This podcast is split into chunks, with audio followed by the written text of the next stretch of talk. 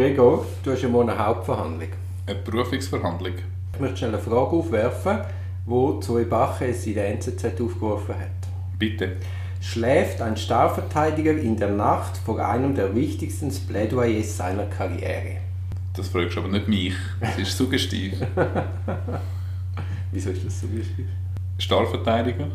Also gut, ich lade Star also schläft, schläft Kollege Münch in der Nacht vor einem der wichtigsten Plädoyers seiner Karriere.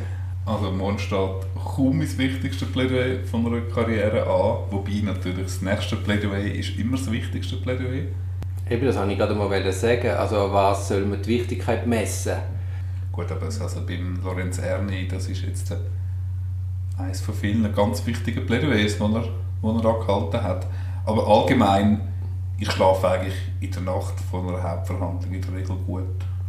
Einmal vor dem Tamil Tigers Prozess in Bellinzona habe ich vor dem ersten Verhandlungstag habe ich ganz schlecht geschlafen. Aber weil du nicht gewusst hast, was auf dich zukommt, weil du die Begebenheit in Bellinzona noch nicht kennt hast wahrscheinlich. Genau, dass halt einfach alles so wahnsinnig riesig war. Genau, man kennt, es ist fremdes Terrain. Mhm. Dort habe ich nicht so gut geschlafen. Aber sonst ist eigentlich in der Regel hat man die Arbeit gemacht und dann tut man einfach noch liefern und man hat es durchdacht und dann irgendwann ist halt einfach äh, Flinte ins Korn, das kommt schon gut. Das ist für mich nicht äh, Ja, und es ist ja selten so, dass einem das Plädoyer von der Staatsanwaltschaft noch erstaunt.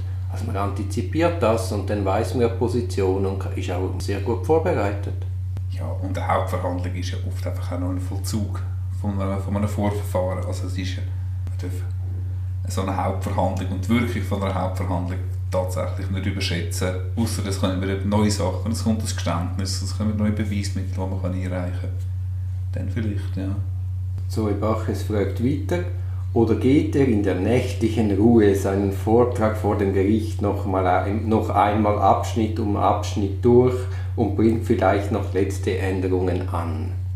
Also wir haben ja Kontakt mit einigen Parteivertretern, nicht nur mit dem Lorenz. Und hat es ja schon Parteivertreter gehabt, die in der Nacht vorher noch einen letzten Schliff gegeben haben. Absolut. Und natürlich gerade bei so einem grossen Prozess und so einem langen Plädoyer und offenbar eben alle Beschuldigten haben ausgesagt, da gibt es schon noch gewisse Nuancen. Die Stimmung im Gerichtssaal kann man vielleicht auch ein spüren und kann dann noch etwas ergänzen, präzisieren. Ja, ja. Gibt es schon, aber es ist eine romantische Vorstellung, dass die Verteidiger oder Verteidiger vor dem Plädoyer noch bis tief in die Nacht in seinem Kämmerlein werkeln an seinen Formulierungen. Ja, und das verkennt natürlich auch, dass so eine Hauptverhandlung für eine Gesamtstrategie basiert. Also Im Idealfall, ja. Ja, und der Klient hätte schon Aussagen gemacht. Also das muss ja vorher schon, das Plädoyer muss ja schon vorher stehen, bevor der Klient Aussagen macht. Genau, da muss man allenfalls noch kleine Anpassungen machen. Das hatte ich schon gehabt, dass man durch, aber das muss man in der Regel ist eine Hauptverhandlung an einem Tag, äh, bei normalen Fällen. Und dann merkt man vielleicht durch die Fragen vom Richter oder von der Richterin, merkt man ein bisschen, welche Richtung es geht, was interessante Aspekte sind oder etwas, was wir nicht erwartet haben, das Dokument, das vorgehalten wird, dass man dort halt noch frei ergänzt und äh, dort noch kurz Stellung nimmt, weil man merkt, das ist möglicherweise eine äh, wesentliche Entscheidungsgrundlage für das Urteil. Ja, oder man antizipiert etwas, das nicht kommt und dann entscheidet man sich ja, man, lässt, man will äh, schlafen die Hunde nicht weg und lässt es dann weg. So Sachen passieren.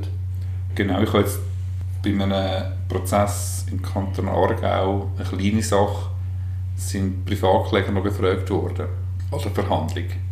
Und die sind erst einmal polizeilich befragt worden und hat man nicht recht wissen, in welche Richtung also es geht. Und dort habe ich zum Beispiel gar kein schriftliches Plädoyer abgegeben und habe mich dann entschuldigt dafür, dass das halt jetzt nicht gegangen ist, wegen der Dynamik. Und da hat man müssen direkt entscheiden, je nachdem wie die Aussagen aus, ausgefallen sind. Da hat man sich ein paar Stichwörter und hat man entsprechend variiert wenn wir vielleicht noch auf den Lorenz zu sprechen kommen, der hat ja auch noch reagieren auf falsche Medienberichte in der Sonntagszeitung.